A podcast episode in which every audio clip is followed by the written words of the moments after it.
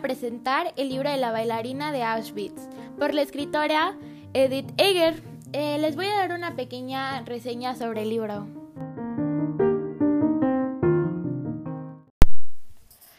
Un libro sobreacogedor, potente e inspirador que busca ayudar a todos aquellos cuyos traumas les impiden vivir en plenitud.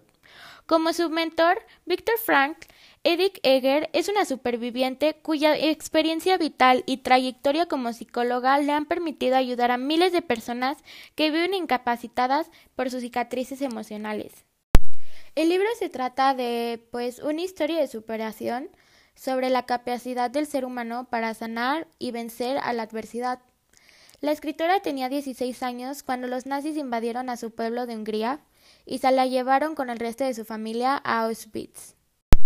Em, unas críticas de este libro la dio Desmond Tutu, que ganó un premio Nobel de la Paz, y afirma que este libro es un regalo para la humanidad, que es una de esas historias que nunca quieres terminar de leer y que te cambian la vida para siempre. The New York Times eh, dijo que no se le ocurre un mensaje más importante para nuestro tiempo que el de este libro, extraordinario, de lectura obligada.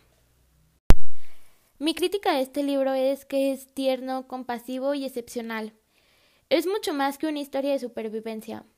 Para mí es una esencia, es un análisis del alma humana y de cómo salvarla tras un episodio traumático. Es como con el hombre en busca del sentido. Es difícil pensar en una lectura más importante para los tiempos que corren. En conclusión, este libro Muchas personas lo pueden considerar una obra de arte. Eh, de hecho, el escritor Adam Grant afirma que es como el libro de Anna Frank o su historia de Anna Frank. Eh, y puede ser cierto, ya que Edith Eger eh, vivió momentos como ella.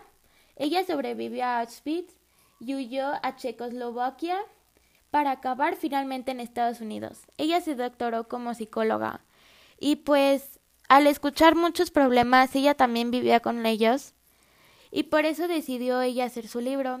se lo recomiendo demasiado y pues sí.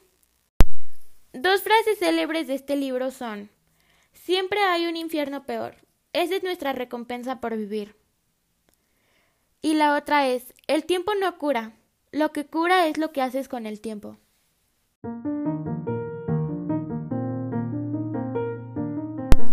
Bueno, eso fue todo por hoy. Espero que te haya gustado este libro, te lo recomiendo demasiado. Y pues sí, nos vemos hasta la próxima.